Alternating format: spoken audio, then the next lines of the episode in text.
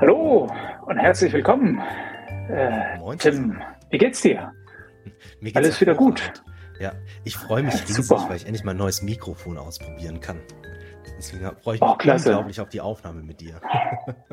Ja, ich, ich freue mich auch. Ich habe heute mal die, die Low-Budget, die Low-Budget-Variante, genau, die Low-Budget-Variante mit dabei. Was hast du denn für ein tolles Gerät vor dir? Äh, ein Rode habe ich, hab ich mir besorgt, inklusive äh, Mikrofonhalter. Und das sieht jetzt tatsächlich ein bisschen aus wie in so einem Radio, in so einem Aufnahmestudio. Ähm, das, mhm. das Einzige, was dann immer ein bisschen tragisch ist, ist, wenn man gerade die typischen äh, ja, Online-Formate Zoom, Teams, WebEx, alles mögliche Hangouts, ähm, da sind ja so viele Änderungen oder ja, wie nennt man das, äh, na, äh, Equalizer quasi mit drinne, die Geräuschunterdrückung und alles mögliche, dass die Qualität gar nicht so anders ist als mit einem ganz hundsgewöhnlichen Headset. Aber wir schauen mal, ob das, äh, ob das sich später auch zum Hörer transferiert, äh, das, das. Da, das klingt, als hättest du dich da schlau gemacht. Das heißt, du, du kriegst dann ab demnächst dann auch kein Salär mehr, sondern eine Gage oder? Ja, ich, glaub, ich, ich glaube, das wird noch eine Ecke dauern. Ich glaube, das wird noch eine Ecke dauern. Es wird noch eine Ecke dauern. Ja, eine Ecke dauern ist gut, glaube ich. Das ist so, glaube ich, die Gefühlslage, wenn es um Aufschwung oder Rezession geht. Wird vielleicht noch eine Ecke dauern, bis entweder alles besser oder noch schlechter wird, als es jetzt eh schon ist. Äh, ist, glaube ich, so eine Sache, die viele umtreibt, oder? Glaube ich, wenn ich so mit äh, unseren Finanzleuten spreche. Ja. Geht es mehr darum, irgendwie Sachen wegzu, wegzukürzen, wegzuschmeißen, als irgendwie aufzubauen, oder? Ja, es ist, es ist wirklich ein krasses Verhalten, ähm, oder also Verhalten, ja, also im Sinne von Behavior, aber auch äh, sehr verhalten, äh, was, äh, was das Thema Ausgaben angeht. Also total. Ich habe wirklich äh, an jeder Stelle sieht man, ah, wollen wir das Projekt jetzt starten, wollen wir es nicht doch lieber später machen, wo gibt's Einsparpotenziale? Also es ist wirklich, ich finde, es ist eine extreme Verunsicherung, gerade in ganz vielen Finanzfunktionen. Ähm, das war wirklich, also so spürbar anders vor ich sag mal, anderthalb Jahren oder, oder zwei Jahren, ähm, das ist schon ganz, ganz krass. Da wird schon deutlich mehr auf die Bottomline geachtet als, als früher. Ich glaube, die krassesten Beispiele, wir hatten das Thema ja schon mal, sind sicherlich äh, unsere ganzen äh, Tech-Startups und Scale-Ups. Ne? Da ist es ganz extrem, wenn auf einmal äh, Investoren auf einmal Rentabilität erfordern und nicht nur Wachstum. Äh, äh, oh, oh, ganz, ganz was Neues. Ähm, das ist auch schockierend, ja. Da, ja, auch, auch total schockierend. Ja, wie, wie ich muss mit dem Geschäft auch langfristig Geld verdienen, das hat mir keiner gesagt. ähm, das ist dann natürlich tatsächlich schon was anderes. Aber also zieht sich wirklich durch die Bank, ist wirklich nicht nur Start- und Scale-Ups. Das, ähm, das ja. ist eine extreme Verunsicherung. Ja, wobei es mittlerweile gar nicht mehr so die, die Top-Headlines sind. Ne? Ich weiß gar nicht wer, aber wieder so ein paar amerikanische Techies haben wir auch, glaube ich, wieder Anfang des Monats oder jetzt, nee, jetzt ist schon wieder Ende, Mitte. Also ich glaube, vor zehn Tagen, 14 Tagen die, die nächste Entlassungswelle, irgendwie sowas von zwei, drei bis fünf Prozent der Belegschaft angekündigt. Liest man jetzt aber nicht mehr so in den breiten Medien, habe ich das Gefühl. Also das, mhm. das sehe ich nicht mehr auf Tagesschau und Bild.de irgendwie. da muss ich schon weiter runter in die Fachpresse irgendwie runterdrillen, bis ich das finde. Äh, aber so Reisekosten lässt sich gut und gerne ein bisschen sparen, gell? Neue Projekte irgendwie auf Eis gelegt, bestehenden Anbietern vielleicht noch ein bisschen wie auf dem Bazar die Gurgel drücken, dass man da ein bisschen die, die, die Konditionen optimiert. Äh, und ansonsten viel pausieren, glaube ich, oder? Viel pausieren. Ja. ja. Ja, ich glaube, also absolut. Ich glaube, vor allem, wenn du in die Geschäftsmodelle reinguckst, und das kann man natürlich auch erstmal total nachvollziehen, da wird im Zweifelsfall immer noch ins Front Office das, was irgendwie kundenwirksam ist. Äh, ich hatte vor längerer Zeit gerade die Diskussion mit, äh, mit einem CIO von der Bank, dass die Prioritätenliste halt so lang, was das Thema Digitalisierung angeht. Und da wird im Zweifelsfall nicht irgendwie in Backoffice, Finanzfunktionen, Personal, im Einkauf investiert, sondern da ist im Zweifelsfall alles auf On Hold gesetzt, ist halt irgendwie Priorität C oder D. Ähm, und äh, auch das Thema hatten wir schon mal adressiert. Da gibt's halt, glaube ich, einen ganz spannenden Investitionsstau an irgendeiner Stelle, ähm, weil irgendwann ja, hat man die Pistole auf dem Brust, weil irgendwann muss man äh, tun und investieren. Ja, muss man tun, ja. Das Einzige, was mich tatsächlich sehr beunruhigt hat, als ich das gesehen habe, war, dass es jetzt auch bei OpenAI im Vertrieb äh, sandig wird so langsam. Äh, also ich glaube, die letzten, die noch Geld mit dem Thema AI verdienen, sind die Jungs von Jungs im Himmel von Nvidia, die hier die Chips tunen oder so. Aber ansonsten scheint wirklich keiner mehr, also vielleicht so ein paar Marketingagenturen, die Hyper, Hyper, Hyper Aktionen für AI-Companies machen. Ja. Aber ansonsten, also wenn schon OpenAI sagt, das Business läuft nicht, dann muss man sich Gedanken machen, oder? Ja, ja. ja gut, vielleicht hat natürlich auch dann immer so ein Hype, ne, wenn man der, ähm, äh, dem, dem Law of Diffusion of Innovation heißt es, glaube ich, immer so schön, ne? Äh, hier dem Early Adopter äh, Status, äh, quasi die immer das Neueste. Vielleicht ist einfach, hat man die Kurve an der die Stelle. Die Early Birds sind schon geschossen. Die, genau. Die Early sind, sind schon, äh, sind an der Stelle vielleicht einfach schon, schon geschossen. Wobei ja, glaube ich, gerade auch ähm, äh, hier ähm, ChatGPT ja, glaube ich, jetzt auch demnächst implementiert oder in integriert in Office released werden soll. Ich bin mir jetzt gerade nicht mehr ganz sicher, wo ich das gelesen habe.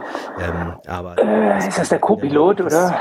Ja, genau, ja. das sind der neuen Office-Fassung äh, quasi die einzelnen, dass du da direkt Zugriff auf, auf OpenAI's ChatGPT hm. hast ähm, für, für Bausteine. Glaube ich sicherlich total spannend für Produktivitätszwecke. Äh, äh, Zwecke. Aber wie du sagst, das gibt einem dann schon zu denken, wenn selbst das Thema ein bisschen äh, der, der Wachstum etwas langsamer wird. Ja, das ist doch super, oder? Das ist äh, genau das visionäre Tool dann für alle vorausschauenden CFOs. Ich muss meine Excel-Planung gar nicht mehr migrieren. Ich schalte einfach den Co-Piloten mit dazu und der beschleunigt das alles. Der macht ja. alles viel besser, ja, oder? ich finde, du hast da einen ganz spannenden Punkt. Ne? Das war so eine Welle, die ich vor vielen Jahren gerade beim Thema Robotics zum Beispiel erlebt habe, weil früher, also was ist früher, das klingt jetzt irgendwie, als hätte ich, würde ich das schon 50 Jahre lang machen, aber so, ich sag mal, vor sieben, acht Jahren fand ich, war das noch total häufig so und das, ich teile das auch nach wie vor noch. Ähm, das Thema Fix the Basics, ne, dass man gerade in der Finanzfunktion vielleicht auch mal wirklich am Finanzinformationssystem, am ERP-System anfängt und da Basics richtig aufsetzt, weil ganz häufig dieses uraltbackene Quality Source spielt da ja echt, äh, echt äh, eine Rolle. Und damals hat man Robotics total häufig als Pflaster verwendet für Sachen, wo man sagt, da haben wir wieder die Zeit, Budget, na, da drückt der Schuh vielleicht gerade so arg, wir kleben einfach ein Pflaster auf und machen das mit Robotics. Und das, was du gerade ansprichst, das finde ich, könnte ich mir durchaus vorstellen, dass das auch eine Entwicklung ist, wenn du auf einmal wirklich ein Tool wie ChatGPT integriert in Office hast was heißt denn das dann? Weil viele der vielleicht vermeintlichen Nachteile, gerade Budgetplanung in Excel mit 24.000 Tabs und 30 Versionen, absolute Excel-Hölle, kennt jeder, der schon mal in einer Controlling-Funktion war oder, oder die halt das noch auf Excel-Basis macht und das tun extrem viele noch. Ähm, da ist echt die halt dann die Frage, was, wie viel Produktivität bringt das vielleicht zusätzlich mit, dass der ein oder andere Nachteil so einer klassischen Planung in Excel vielleicht äh, obsolet ist und dann nutzt man das eben auch als Pflaster, um, um, ja, ich sag mal, eher die Symptome statt die Ursache zu bekämpfen. Hm. Finde ich, finde ich eine total spannende ähm, Perspektive, was sich da vielleicht in der Zukunft ja. dann entwickelt. Ja, ich glaube auch.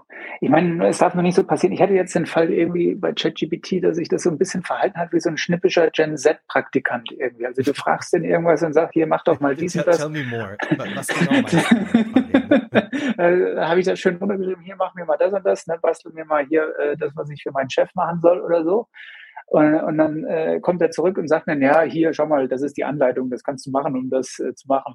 Und dann findet man sich auf einmal wieder in so einem Dialog so, ey, Junge, ich, habe dir gerade gesagt, du sollst das machen. Du sollst mir nicht die Anleitung geben, wie ich das mache, du sollst das wirklich machen. Und dann sagen die, ja, hier ist nochmal die Anleitung. Und dann so, also, kann ja, du machst das jetzt oder ich, äh, ich gehe zu Google. und dann mach das, ne?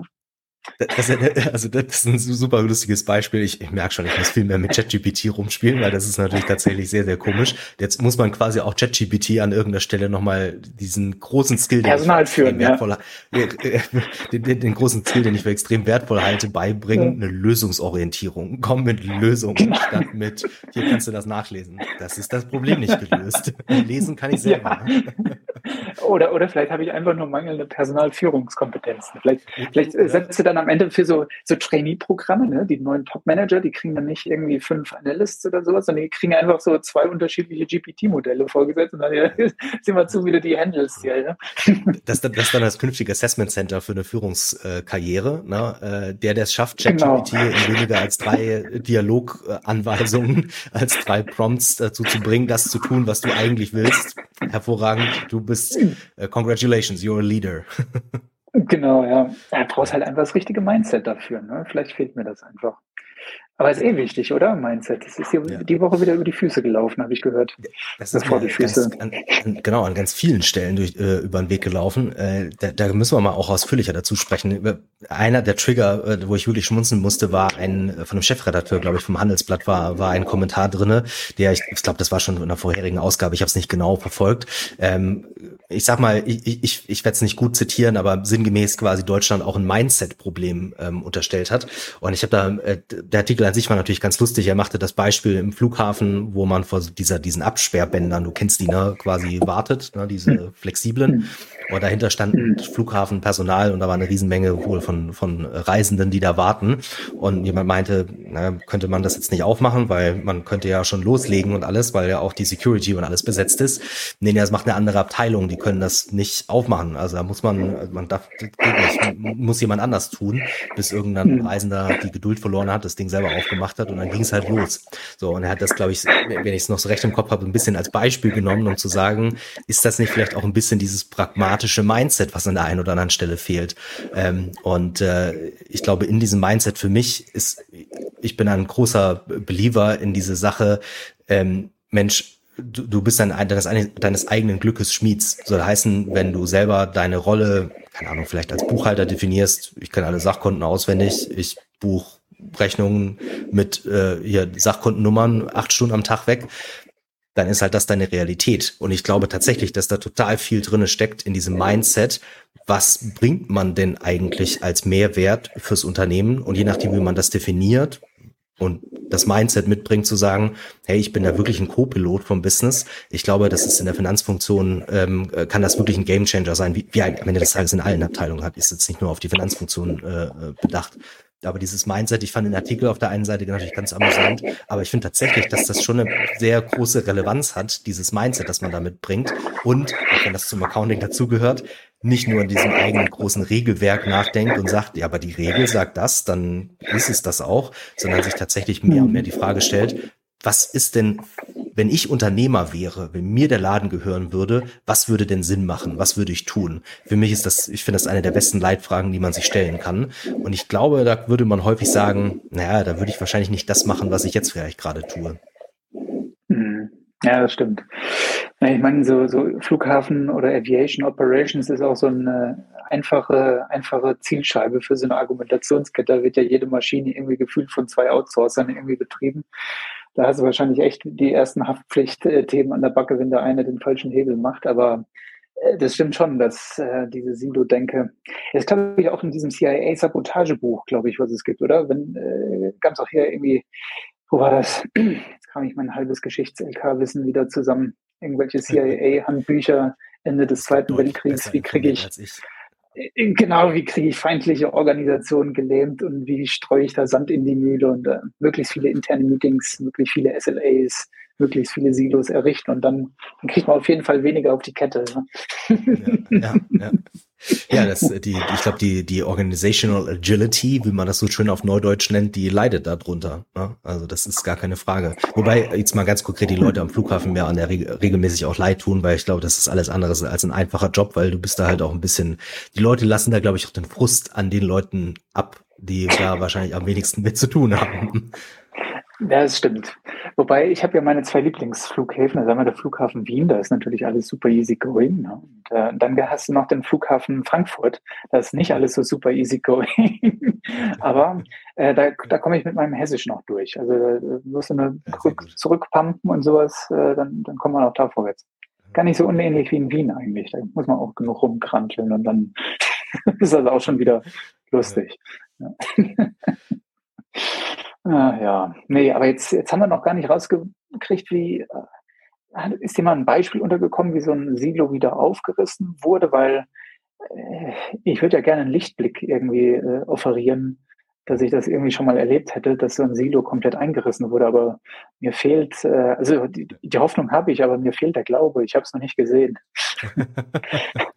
ich glaube, also aus meiner Sicht ist das einer der Gründe, warum gerade zum Beispiel viele Berater mal total gerne in so einer End-to-End denke, mhm. unterwegs sind, weil wenn du mal vor allem in einem Prozess denkst, dann denkst du relativ schnell nicht mehr in ausschließlichen Abteilungen, Silos, das mache ich und alles andere ist mir egal. Wenn du, also das ist jetzt schon wieder eher eine Attitüdenfrage, aber du musst ja deinen Blick weiten, weil du einmal den Gesamtprozess von A bis Z verstehen möchtest. Äh, das klingt immer wie Beratersprech, aber ich finde, da ist wirklich extrem viel dran. Ne? Und ich habe tatsächlich schon einige Workshops erlebt, äh, absoluter Klassiker, Purchase-to-Pay-Prozess, als ganz grob gefasst, da sitzt der Einkauf mit drin, Procurement, also prozessual mit drin äh, und natürlich Accounting als, als die Finanzfunktion für, für die ganze Rechnungsverarbeitung, Drei-Wege-Match und so weiter. Ähm, und da ist es tatsächlich, glaube ich, also genau das ist total wichtig, wenn man da mal versteht, wenn quasi im weitesten Sinne beide Parteien verstehen, wie eigentlich der Gesamtprozess ausschaut, dann entwickelt man ja, und das ist ja auch was zutiefst Menschliches, auch erstmal ein Verständnis dafür, ah, okay, also wenn, wenn ihr hier an der Schraube dreht, bedeutet das bei uns das hier, ja, okay, nee, das ist aber vielleicht nicht so ideal, aber wenn wir hier an der Schraube drehen, hat das für euch den Vorteil, ja, dann lasst doch mal schauen. Und, und ich glaube, dieses wirklich diese Prozessdenke hilft da in meiner Wahrnehmung total häufig. Und das ist sicherlich einer der Gründe, warum viele Berater da genauso rangehen, weil es halt nicht, weil du nicht von vornherein quasi die Scheuklappen aufsetzt und immer nur in bestimmten Abteilungen oder, oder Silos oder so denkst. Hm. Das ist ein guter Punkt und glaube ich auch eine positive Note, um diese neue Folge von Y Transform Finance mit, äh, mit T-Konten, Tim und Fibu Fabian äh, zu beenden, oder? Oh, oh das sind Spitznamen, die mir gefallen. Also, also das finde ich nochmal deutlich besser als Tim und Struppi. Lass, lass uns da bleiben. T-Konten, Tim und Fibu Fabian. Das finde ich, oh, das, das ist stark. Das ist klasse. Vielleicht müssen wir das als Brand irgendwie ähm, deklarieren. Hm? Ja, ja. Das, ich, Oder auch nicht. ich, ich wollte gerade sagen, ich werde das direkt eintragen lassen. naja, in dem Sinne, ein schönes Wochenende. Ja. Und bis nächste bis Woche. Zur nächsten Folge. Okay. So ist das. Richtig. Mach's gut. Mach's gut, Tim. Ciao. Tschüss.